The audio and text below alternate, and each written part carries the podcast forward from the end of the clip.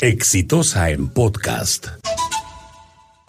Estamos viviendo lo que según todos los indicios es una crisis terminal de la bancada de la representación parlamentaria de Fuerza Popular. Empezó, no empezó, sino continúa una especie de desbande incontenible y eso nos obliga a una reflexión sobre lo que es el Fujimorismo en el Perú, movimiento que ha generado impresionantes pasiones. Alberto Fujimori un profesor universitario que se lanza a la presidencia con la promesa de la honestidad, la tecnología, el trabajo. El día que le preguntan cuál es su programa de gobierno, se enferma, supuestamente porque se había intoxicado con bacalao. No, señor, no tenía programa de gobierno, él solo quería ser presidente. Y llega a ser presidente con el apoyo de la izquierda, del APRA y de los sectores más progresistas de las iglesias evangélicas, no hay que olvidarlo. Pero el día que llega al gobierno, como no tenía programa, lo que hace es lo que había que hacer, el programa de su contendor, de Mario Vargas Llosa. Y lo aplica mal, pero en fin, aplica el programa de Mario Vargas Llosa. Y eso es uno de los méritos que hay que reconocerle, porque méritos hay que reconocerle, ¿no es cierto? Por eso es que seguimos hablando de él tantas décadas después, porque hizo, aplicó una política económica que estabilizó el país, pero lo estabilizó mal, eso es otra cosa de la que vamos a hablar luego. Y lo otro que hizo, por lo que la gente lo recuerda, es apoyar a la gente de la DIRCOTE y del GEIN que luchaba contra el terrorismo, que luchaba hacía rato con el terrorismo, que no dependía de él porque de todos modos iba a ocurrir, casi ocurre durante el gobierno de Alan García, la captura de Abimael Guzmán. Pero en fin, lo hizo y es otro mérito que hay que reconocerle. Pero también y paralelamente apoyaba a los cuchilleros del grupo Colina, es decir, que se jugaba a dos cachetes a ver cuál le ligaba si la lucha inteligente contra el senderismo o la lucha bruta del ojo por ojo y diente por diente de grupos como Colina. Lo cierto, lo cierto es que una vez instalado en el gobierno y llevando adelante un proyecto de política neoliberal, decidió pasar por encima del Congreso y no institucionalizar el país, que era la gran oportunidad que tenía, de construir un modelo liberal de organización de la economía que fuera de la mano no solamente con instituciones de justicia sólida, con instituciones de gestión pública sólida, sino con una gran inversión en educación. Y lo que ocurrió desde la instalación del gobierno de Alberto Fujimori es que la educación se vino en picada y la salud se vino en picada y servicios públicos básicos como el transporte se fueron simplemente, lo puedo decir o no, a la mierda.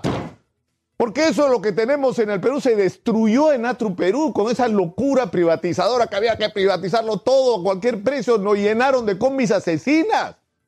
Pero en fin, cuando termina el gobierno de Alberto Fujimori, ¿no? con una enorme concentración del poder alrededor de dos personas de él y, y de Vladimiro Montesinos, y tenemos un país que no tiene instituciones y un país que está corroído por la corrupción y que además no hay que olvidarlo, estaba en crisis económica.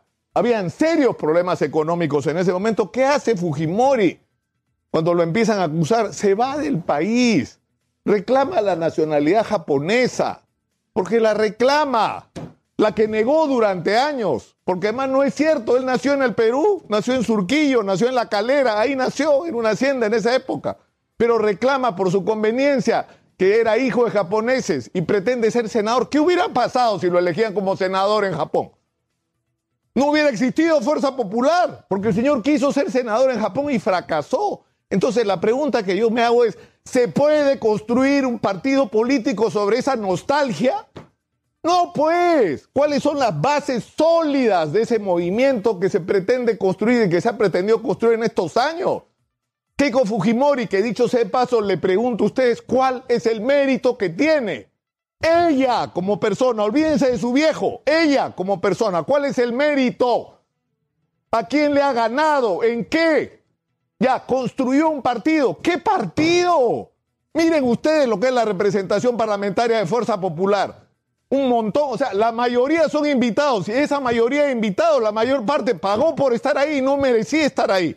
Es más, si esa gente hubiera sabido que PPK ganaba las elecciones, se iba con PPK. Gente impresentable que nos ha dado como resultados el peor Congreso de la República en nuestra historia. De eso estamos hablando. Y es hora, y ese es el enorme reto, Dios, que tenemos los peruanos, de ser capaces de mirar hacia atrás con la cabeza fría, de recoger todo aquello que sea importante, de conservar para que los peruanos no retrocedamos, pero de mirar para adelante, porque lo que necesitamos son ideas nuevas, alternativas diferentes. Somos un país riquísimo, lleno de posibilidades.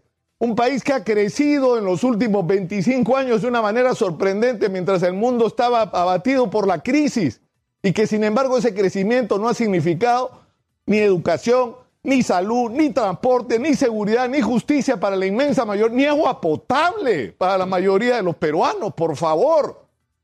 Este, este sistema instaurado por Alberto Fujimori tiene una falla de origen y no se puede construir nada durable, nada confiable sobre esa base. Y si quieren una interpretación de lo que está ocurriendo, era inevitable. Lo que está pasando hoy era inevitable. Era inevitable consecuencia de un movimiento construido desde el comienzo con pies de barro. He dicho. Este fue un podcast de Exitosa.